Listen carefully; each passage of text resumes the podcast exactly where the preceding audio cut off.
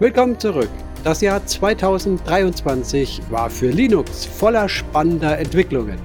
Linux, ein kostenloses und quelloffenes Betriebssystem, das von einer großen Gemeinschaft entwickelt wird, hat viele Fortschritte gemacht. In diesem Jahresrückblick werden wir uns die wichtigsten Ereignisse des Jahres anschauen. Es geht los mit allgemeinen Feststellungen und geht dann über in meinen persönlichen Blickwinkel. Ich wünsche uns allen viel Spaß.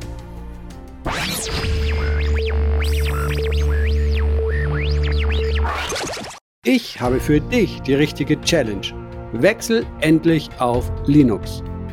Wie Vögel dem Winter entkommen, entkomme auch du der Kälte, Datenschutz unsensibler Systeme. Du fragst dich, wie das geht? Das zeige ich dir in meinem Udemy Online-Kurs in knapp zwei Stunden. Das ist der Crashkurs, der dir die wichtigsten Dinge für den erfolgreichen Umstieg zeigt. Schreibe dich jetzt in meinen Online-Kurs auf Udemy ein. Linux Bootcamp, dein Umstieg auf Linux in nur zwei Stunden. Ich freue mich auf dich. Ein Kalenderjahr bedeutet immer einen Sack voll neuer Linux-Distros. Hier kristallisiert sich langsam ein neuer Trend heraus. Klassische Distros, wie wir sie in den letzten Jahren oder Jahrzehnten kannten, und neuerdings kommen transaktionale Distros heraus. Hier wären OpenSUSE MicroOS, Fedora Silverblue, Ubuntu Core, Vanilla OS oder NixOS beispielshaft zu erwähnen. All diese Distros kommen mit einer neuen Vision, die sie nach ihrer Vorstellung umsetzen möchten. Was die Zukunft bringt im Linux-Umfeld, weiß ich nicht. Ich weiß nur, dass es spannend und interessant wird. Der Linux-Kernel, das Herzstück von Linux, erhielt viele Aktualisierungen. Besonders die 6er-Serie reifte in diesem Jahr von Version 6.2 bis 6.6. Zum Zeitpunkt der Beitragserstellung war noch nicht ganz klar, ob Kernel 6.7 noch dieses Jahr zu Jahresende es schafft, auf die Welt zu kommen oder ob das Ganze Anfang 2024 über die Bühne geht. Diese Aktualisierungen der Linux-Kernel brachten nicht nur Fehlerkorrekturen, sondern auch Verbesserungen in der Leistung.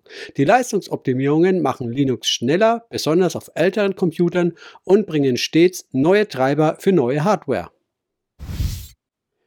Die Benutzeroberfläche ist das, was wir am Bildschirm sehen, wenn wir den Computer verwenden. Im Jahr 2023 gab es viele Verbesserungen an den Benutzeroberflächen für Linux. Zu erwähnen wären hier zum Beispiel GNOME und KDE als die größten Desktop-Umgebungen. Während KDE an der neuen 6er Generation arbeitet, wird die derzeit aktuelle 5er Version noch bis nahe an die Perfektion verbessert und gepflegt. GNOME veröffentlichte die 45er-Serie seiner Desktop-Lösung und strebt ebenfalls eine optisch sehr anmutende Benutzeroberfläche an, die zahlreiche Verbesserungen und Innovationen bietet. Andere Umgebungen wie Cinnamon oder Pantheon feilen unter der Haube, um ihre jeweiligen Desktops flott für Wayland zu machen. Hintergrund ist, dass Red Hat den Support für den klassischen X11-Server runterfährt, was bedeutet, dass dieses altgediente Modell Abenddämmerung sieht. Die Linux-Gemeinschaft ist wie eine große Gruppe von Freunden, die zusammenarbeiten, um Linux besser zu machen. Im Jahr 2023 gab es viele Projekte, an denen die Gemeinschaft gearbeitet hat. So gab es auch dieses Jahr wieder zahlreiche Veranstaltungen rund um FOSS und Linux. Darunter der Linux App Summit, die Embedded Linux Woche, die OpenSUSE Konferenz, die Keylux, die Chemnitzer Linux Tage, die Tux Tage oder der Ubuntu Summit. An Veranstaltungen mangelte es nicht, auch nicht im deutschsprachigen Raum. Im Jahresrückblick 2022 gab ich an, mich auf Debian 12 und die Vorschau von Cosmic Desktop zu freuen. Nun hier hat mich Debian nicht enttäuscht. Version 12 mit Codenamen Bookworm erschien im Sommer und führte den stabilen Zweig von Debian konsequent fort. Keine negativen Überraschungen, sondern man lieferte Beständigkeit und Kontinuität so wie es die Debianer wollen und gewohnt sind. Mein Kompliment an das Debian-Projekt an der Stelle. Eigentlich hatte ich erwartet, dass System76 eine offizielle Vorschau auf ihren neuen Cosmic Desktop veröffentlicht im Laufe des Jahres. Zwar kann man auf Pop OS 2204 einen frühen Entwicklungsstand von diesem Cosmic installieren, doch das ist alles andere als in einem testfähigen Stadium. Ich würde es als Rohbau bezeichnen, denn viel geht da noch nicht. Somit ist fraglich, ob Cosmic rechtzeitig fertig wird, um mit Pop! OS 2404 zu debütieren. Denn vergessen wir nicht, in knapp vier Monaten schon erscheint Ubuntu 24.04 LTS, was auch die Basis von Pop OS 24.04 sein wird. Zur Erinnerung, Pop OS 22.04 erschien fast zeitgleich mit Ubuntu 22.04 im April 2022. Also wenn System 76 das Tempo mit Pop OS 24.04 hält, könnte es sein, dass wir nochmal den GNOME-basierten Desktop bekommen. Weiß ich nicht. Wird spannend. Kommen wir mal zu den für mich spannendsten Distros. Wie immer gilt, diese Liste ist nicht wertend, sondern in der Reihenfolge chronologisch. OpenSUSE MicroOS. Ja, OpenSUSE MicroOS habe ich mir angeschaut, um einfach mal zu verstehen, wie diese transaktionalen Distros funktionieren, wie das Konzept so aufgebaut ist und vor allem, wie praxistauglich das am Desktop letztlich ist. Wenn dich das näher interessiert, auf meinem Kanal findest du das Video dazu. Nobara Linux 38. Nobara ist eine Distro, die von einem Red Hat-Mitarbeiter entwickelt wurde oder sagen wir eher gepflegt wird, mit dem Anspruch, dass Fedora Workstation benutzerfreundlicher sein soll und er das auf dem Rechner von seinem Vater installieren möchte, sodass dieser ohne große Affinität für Computer oder Linux im Allgemeinen damit klarkommt. Super Idee, toller Ansatz. Wie sich das entwickelt, werde ich beobachten. Debian 12 naja, wie eben schon erwähnt, Debian ist Debian. Und an Debian kommt keiner vorbei. Okay? Von daher brauche ich, glaube ich, über Debian jetzt nicht mehr viele Worte zu verlieren. Linux Mint 21.2, 21.3 und LMDE natürlich. Ja, das Linux Mint Projekt hat dieses Jahr wieder drei Releases rausgefeuert und alle drei brachten den Cinnamon Desktop und allgemein die Linux Mint Linux Distribution voran. Natürlich fällt hier auch auf, dass man den Desktop immer weiter aufpoliert. Also es geht nicht mehr darum, die fetten neuen Funktionen jetzt hier an den Markt zu bringen und die anderen auszustechen, sondern es geht darum, den Desktop zu verfeinern, dass er immer besser ausschaut und die Usability immer weiter verbessert wird. Zu guter Letzt wären noch Ubuntu 23.10 und Fedora 39 zu nennen, denn diese kamen mit GNOME 45. Natürlich stellen die Ubuntu- und Fedora-Versionen im Jahr immer den technischen Schritt der Innovation dar.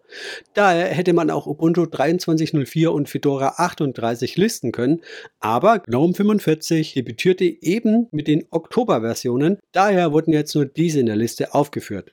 Debian Bookworm sowieso wie eingehend schon erwähnt. OpenSUSE MicroOS gibt einen Vorgeschmack auf eine der möglichen Zukunftsversionen im Hause OpenSUSE und Nobara war eine verfeinerte Desktop-Variante auf Fedora-Basis. Erstaunlich, dass diese Distro von einem einzigen Red Hat-Mitarbeiter auf die Beine gestellt wurde. Das für mich wichtigste Top-Video ist das zum Microsoft Service-Vertrag. Ja, kein Linux-Video, Microsoft-Video. Denn dieses klärt eine große Menge an Nutzern darüber auf, was eigentlich so abgeht, wenn sie Windows verwenden oder Microsoft Office oder Microsoft Teams im Allgemeinen, wenn sie Microsoft-Produkte verwenden. Für mich ist die Motivation meines Blogs und meiner YouTube-Kanäle zunächst der Spaß an der Freude im Umgang mit FOSS und Linux. Aber genauso wichtig ist es für mich auch, mit gewissen unangenehmen Themen aufzuklären. Ich denke, das ist mir mit diesem Video im Rahmen meiner Möglichkeiten gelungen. Worauf freue ich mich im nächsten Jahr? Da wären Ubuntu 24.04 LTS, Pop OS 24.04, Linux Mint in der 22er Generation und OpenSUSE Slowroll. Wie schon kurz angerissen, nächstes Jahr kommt wieder eine Ubuntu LTS-Version heraus. Diese wird wieder einen Schwung an neuen Distros auslösen. Nicht nur die offiziellen Flavors wie Kubuntu, Xubuntu, Lubuntu und so weiter, alle diese werden dabei sein, sondern es werden auch Forks wie Linux Mint oder Pop OS mitziehen. Und bei Pop bin ich gespannt, wie die das mit Cosmic lösen werden. Spannend wird auch, wie es bei OpenSUSE konkret weitergehen wird. Aktuell ist dank dem Wechsel von SLE zu ALP bei SUSE auch etwas Unruhe bei OpenSUSE entstanden. Diese wird sich hoffentlich 2024 etwas legen und es gibt Klarheit durch ein Drehbuch oder einen Fahrplan. Bevor wir langsam zum Ende kommen, möchte ich euch bitten, eure Meinung mitzuteilen. Was waren eure besonderen Momente, Distros und Erfahrungen in diesem Jahr? Worauf freut ihr euch 2024 im Voss-Kosmos?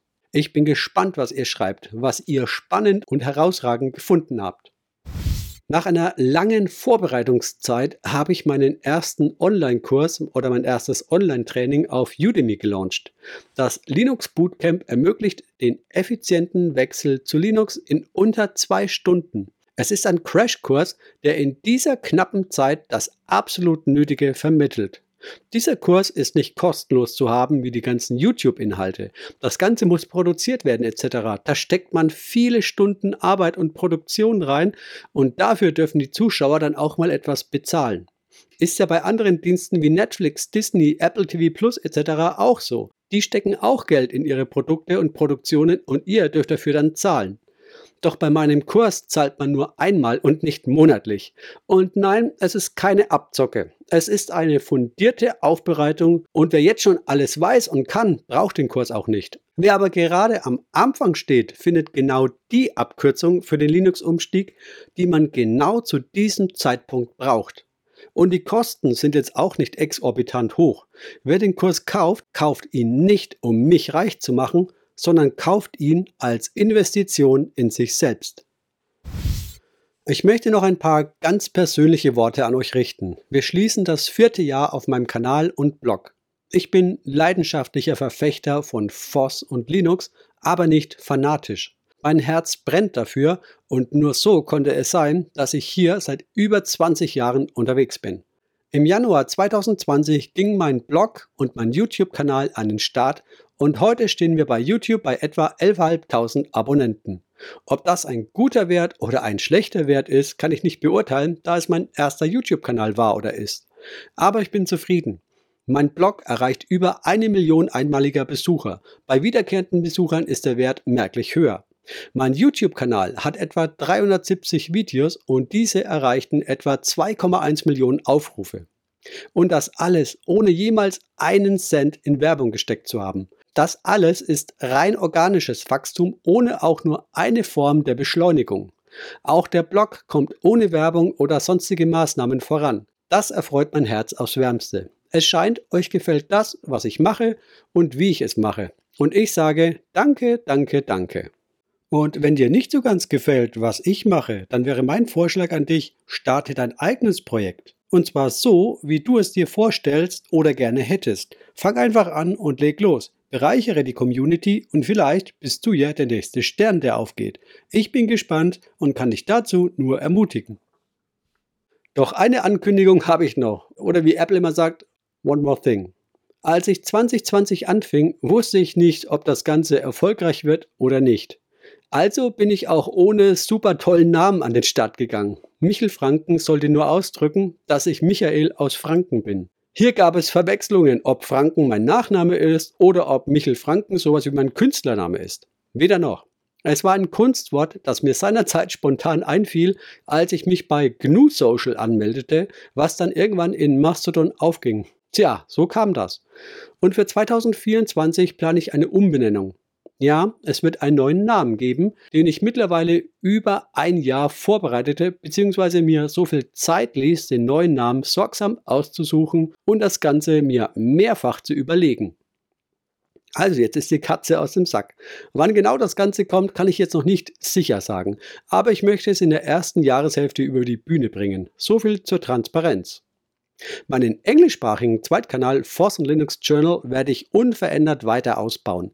Hier hatte ich mir beim Namen im Vorfeld auch noch nicht ganz so viel Gedanken gemacht. Es ging ja eigentlich mal los mit OpenTech Workout und wurde dann von mir letztes Jahr in Force Linux Journal umbenannt. Und ja, in einem frühen Stadium meiner Überlegungen war das eine Idee als Nachfolgenamen für Michel Franken gewesen. Wurde es aber nicht. Tja, Leute, es bleibt spannend. Ich wünsche uns allen ein schönes Jahr 2024. Ich wünsche, dass es auf der Welt besser zugeht, wie es in den letzten zwei, drei, vier Jahren war. Und ich hoffe, wenn wir alle bessere Menschen werden, werden wir auch eine bessere Welt bekommen. Aber schauen wir mal, was jeder von uns beitragen kann, um eine bessere Welt zu bekommen. Ich bedanke mich für die freundliche Aufmerksamkeit, macht es gut und bis zum nächsten Mal. Ciao.